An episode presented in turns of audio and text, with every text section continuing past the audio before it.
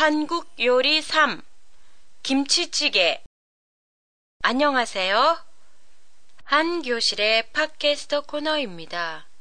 오늘도 한국에서 추운 겨울날에 즐겨 먹는 음식을 소개하겠습니다.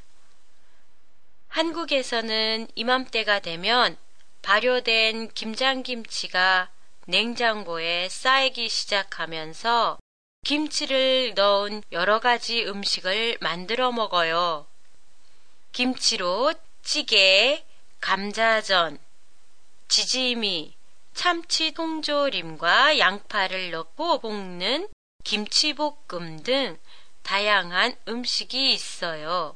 김치찌개는 그 중에서 가장 널리 알려진 음식 중에 하나예요.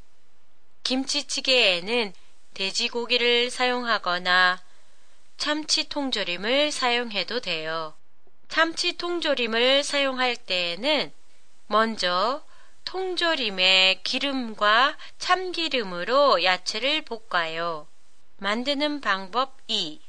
그리고 나서 물을 넣고 끓일 때 남은 참치를 넣으면 참치가 단단하지 않아 먹기가 좋아요.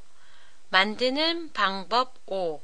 그리고 찌개를 끓일 때 떡이나 라면, 인스턴트를 넣으면 더욱 맛있게 먹을 수 있어요.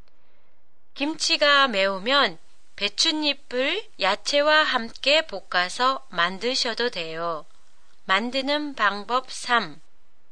재료 배추김치 200g, 돼지고기 100g 혹은 참치 통조림 1개, 양파 중 1개, 대파 어슷썰기 1대, 당근 중간 크기 2분의 1, 두부 반모나 한모, 생강, 마늘 각 한 톨씩, 볶음깨, 간장, 소금, 맛술, 후추, 참기름 각 조금씩 만드는 방법 1. 돼지고기는 기리오토시나 우스기리를 한 입 크기로 썰어 맛술, 소금, 후추를 넣어 재워둔다. 2. 생강, 마늘을 참기름과 같이 볶는다. 3.